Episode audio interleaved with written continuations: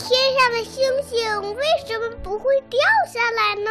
世界上真有美人鱼吗？北极怎么没有企鹅呀？动物会做梦吗？不要着急，不要着急，让我一个一个回答你。我是博士爷爷。谁一直没有问你的小问号，博士爷爷？为什么火山会爆发呢？这得从地球的构造说起。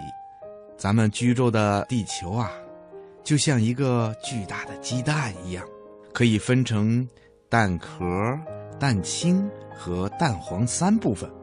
最外面的一层啊，叫地壳，是由各种坚硬的岩石组成的。地壳有的地方薄一些，有的地方厚一些。在地壳里面的那层中间的部分呐，叫地幔。